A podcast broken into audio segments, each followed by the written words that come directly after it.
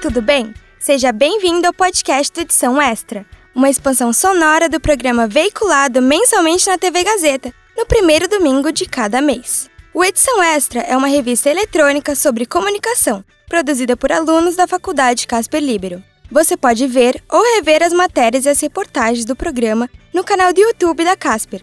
Aqui no nosso podcast, você acompanha as entrevistas com os convidados do programa televisivo, incluindo trechos inéditos. Ei, você já ouviu falar sobre moda imersiva? O metaverso vem chamando muita atenção ao redor do mundo, principalmente na moda, através de exposições de roupas virtuais e desfiles. O próprio conceito da indústria mudou com essa revolução digital, promovendo para alguns experiências fashions que antes só eram possíveis nos seus sonhos. Neste episódio, o aluno Luiz Felipe Nunes conversou com Olivia Melchior, idealizadora da Brasil Immersive Fashion Week, sobre como o metaverso e a moda imersiva vêm transformando o mundo em que vivemos. Vamos ouvir agora a entrevista? O que é a moda imersiva e por que tantas empresas grandes de moda estão entrando nesse mercado? Eu acho que a primeira palavra importante antes de moda seria imersivo, né? Eu lembro que quando eu resolvi fazer a Brasil Immersive Fashion Week, essa palavra causou bastante estranhamento. As pessoas me perguntavam por que não é digital e é imersivo, por que você está escolhendo esse nome? Imersivo, diferente do digital, ele já começa a se relacionar com um tipo de cultura, é, e eu penso sempre moda relacionada obviamente, a todas as nossas experiências culturais, antropológicas, sociais.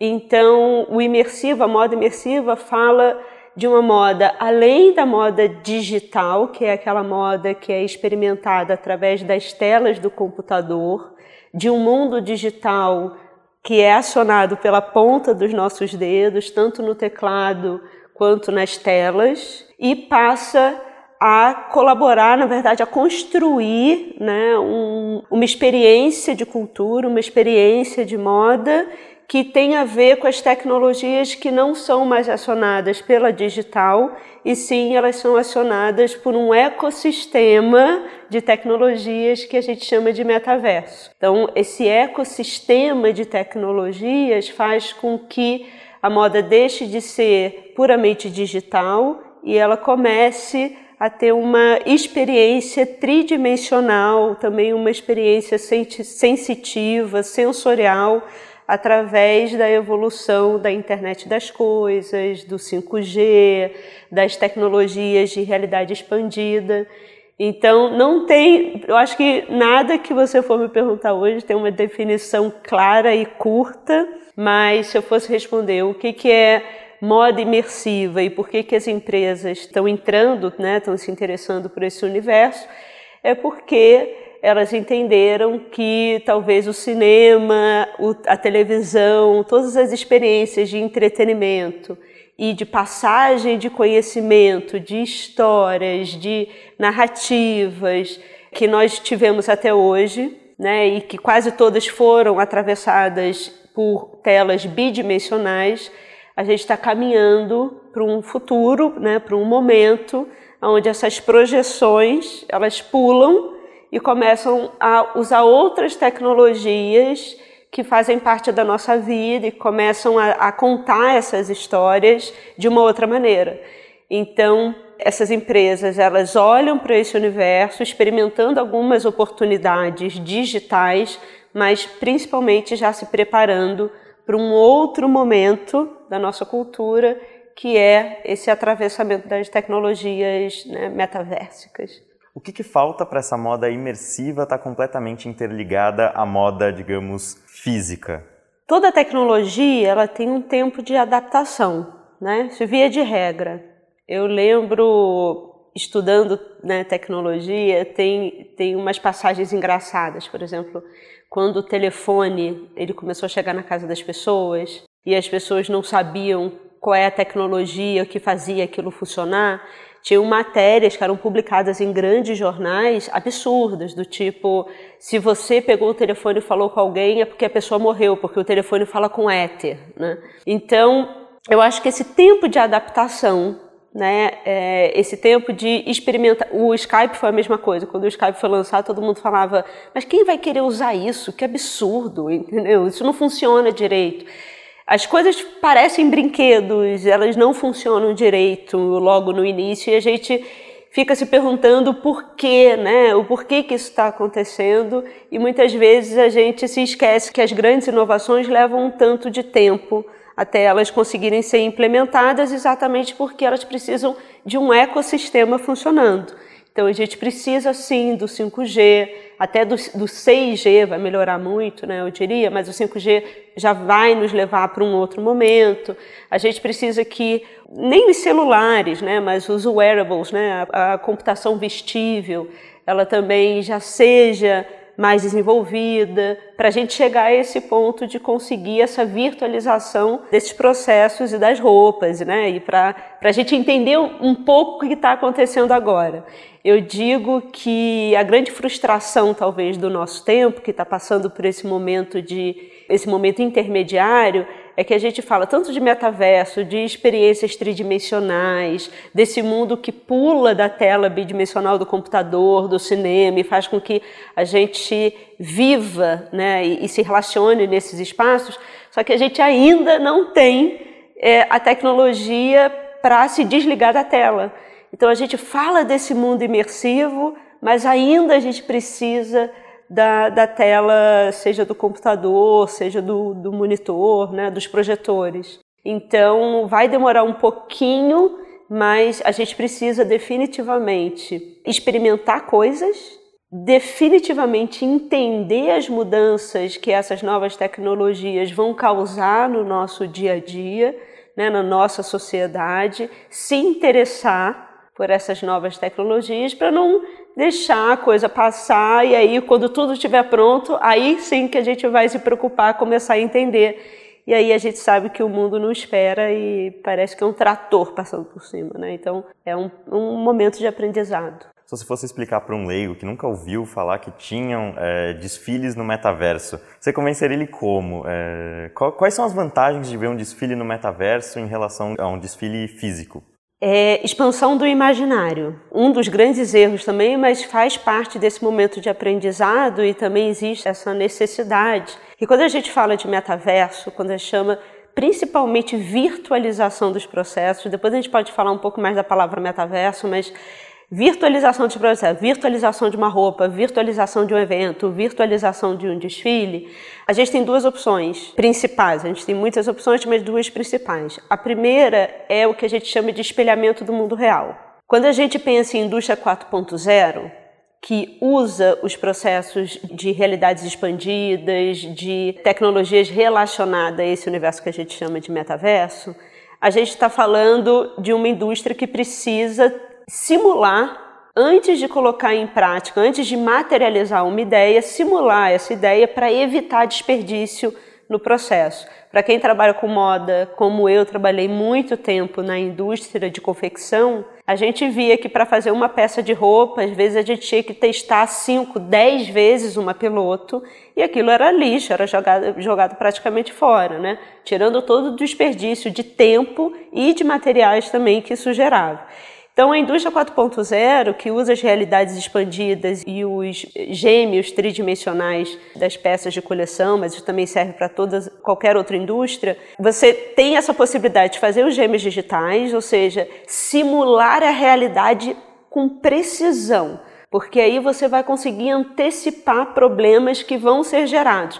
Indústria de incorporação e construtora, prédio, cidades inteiras já estão sendo construídas no metaverso virtualmente para saber se aquela praça que foi colocada ali ela realmente vai conseguir né, agregar as pessoas, se as pessoas. Então você pode visitar esses espaços antes deles se materializarem.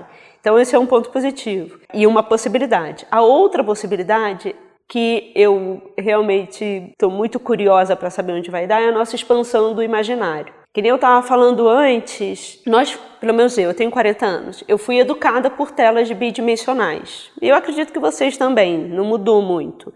Mas a Xuxa me educou com a televisão, né, no, nos anos 80, depois eu fui educada pelo cinema, que também é bidimensional, depois eu fui educada pelo Sonic, pelo Mario Bros, pelo Duke Nukem, pelo Raven, é, num, numa tela de computador. Depois eu fui educada por uma tela de celular. Então eu fui educada por uma tela de duas dimensões e principalmente em produtos, né, em, em, coisas que, que eu não tinha muita ação, eu só recebia, né?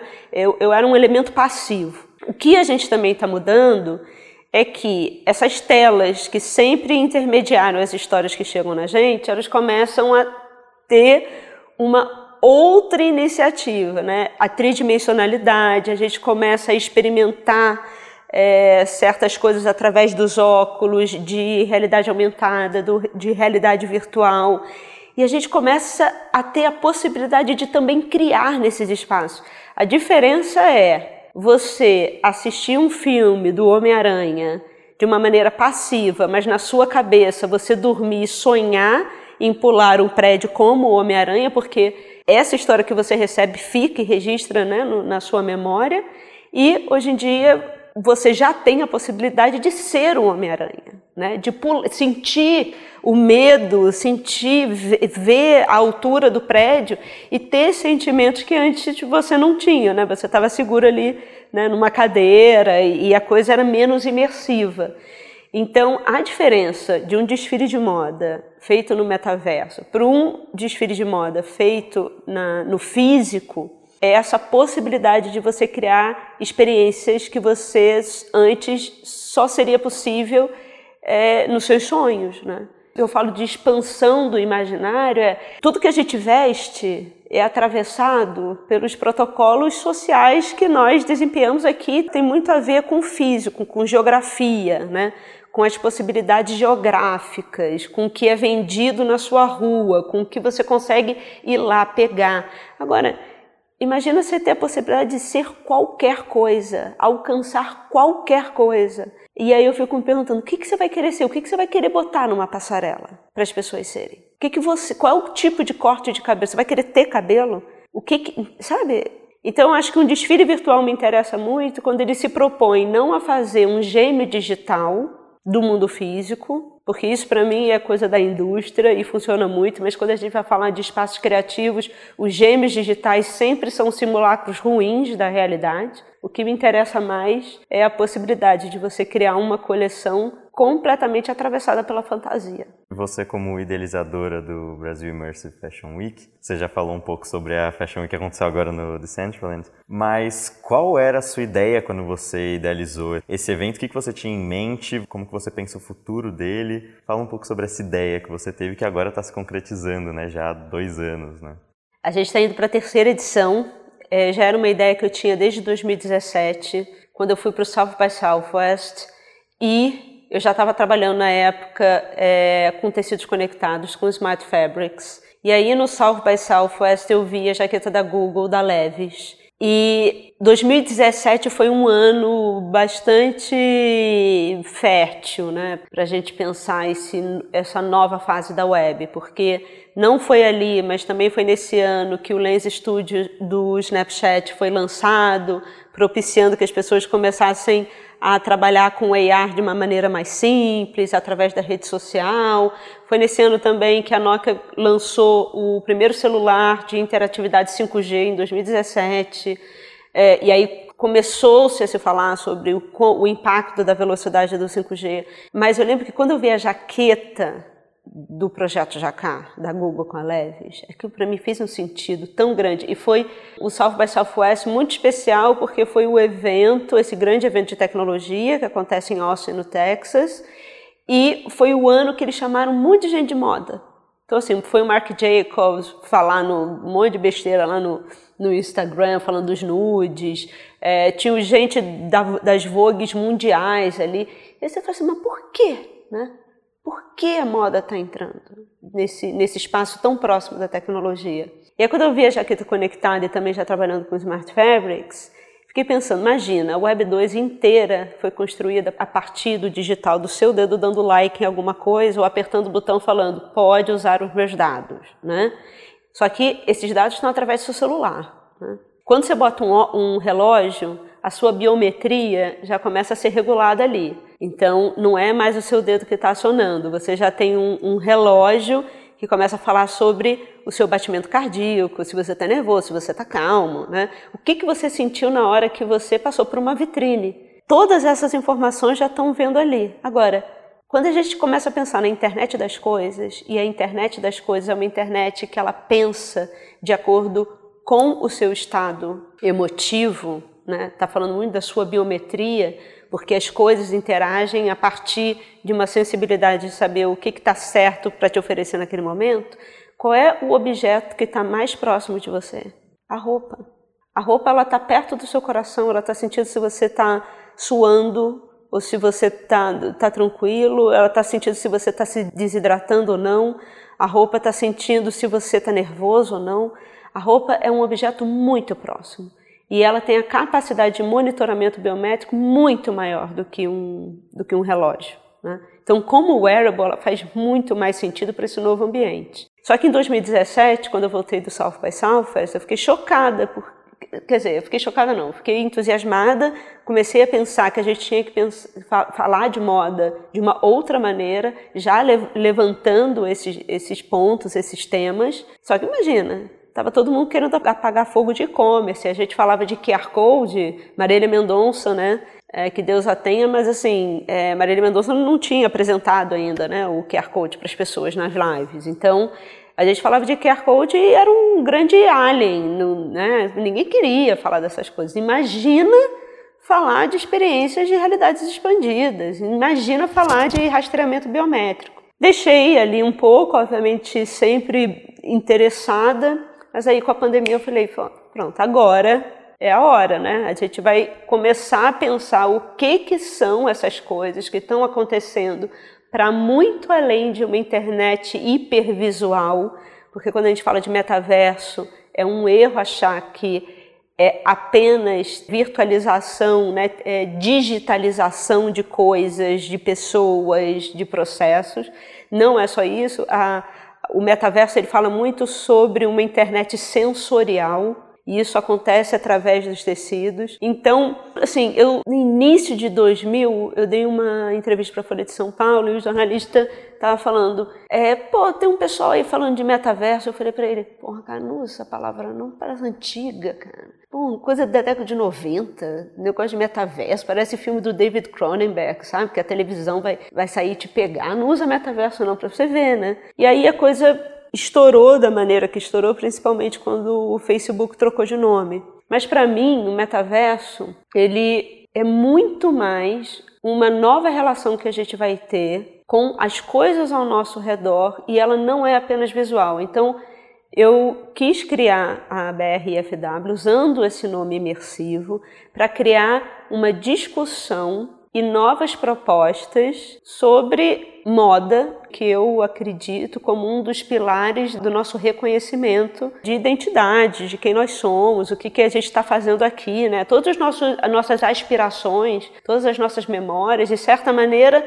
estão aqui, né? Nas escolhas que a gente faz, na construção dessa nossa imagem social. Então, me interessava começar uma discussão sobre o que, que vai acontecer e qual é o lugar da moda e do vestuário, porque também são coisas diferentes, nesse novo universo dessas tecnologias. E principalmente não restringir a ideia de tecnologia à gamificação, faz parte de um ecossistema, mas não se resume a. E principalmente usar a moda, porque a moda tem esse, esse quê de elitista, né? de, de de não ser para todo mundo, mas é um assunto que, principalmente pelo gosto, né? Todo mundo consegue dar um pitaco, né? Todo mundo quer ver como que a outra pessoa está se, tá se organizando, qual é a nova unha do momento, né? Qual é o novo, o novo short? Vocês dois aqui estão com o mesmo tênis, isso não é à toa, né?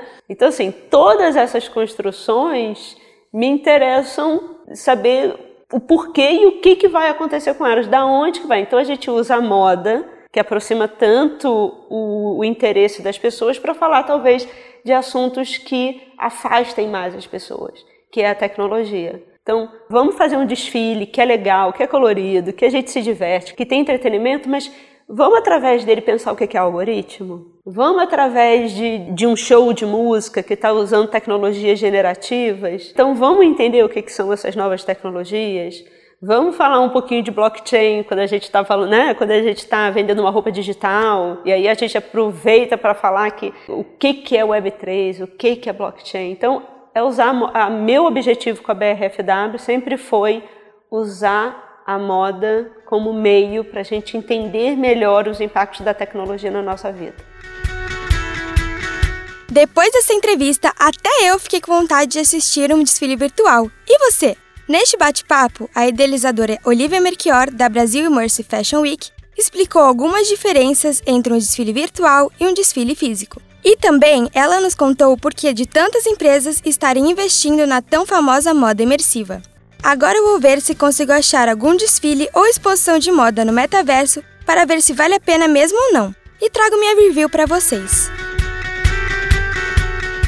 Fique ligado nos próximos episódios do podcast do Edição Extra, disponível nas principais plataformas de áudio. O Edição Extra é um projeto transmídia produzido por estudantes da Faculdade Casper Libero, com supervisão pedagógica do professor Renato Tavares, supervisão operacional de Roberto Vilela e suporte operacional de profissionais dos estúdios, da Rádio Gazeta Online e da produtora experimental audiovisual. A apresentação: Júlia Cartacho, Roteiro: Léo Kenji, Júlia Cartacho, Heloísa Rocha e Renato Tavares. Produção de entrevistas: Carla Azevedo, Lívia Carvalho, Lucas Aguiar e Luiz Felipe Nunes. Edição: Agnoel Santiago, o Popó. Edição de mídias audiovisuais: Nilson Almeida. Site e mídias sociais: Heloísa Rocha. Supervisão pedagógica da Rádio Gazeta Online e da produtora experimental audiovisual Renato Tavares. Supervisão operacional da Rádio Gazeta Online e da produtora experimental audiovisual Roberto Vilela. Coordenadoria de Jornalismo, Helena Jacó. Coordenadoria de Rádio TV e Internet, Marco Vale. Operações da Faculdade Casper Libero, Antônio Viana. Gerente administrativo da Faculdade Casper Libero, Eric Onhart. Diretor da Faculdade Casper Libero, Wellington Andrade. Superintendente-geral da Fundação Casper Libero, Sérgio Felipe dos Santos. Presidente da Fundação Casper Libero, Paulo Camarda. Até a próxima!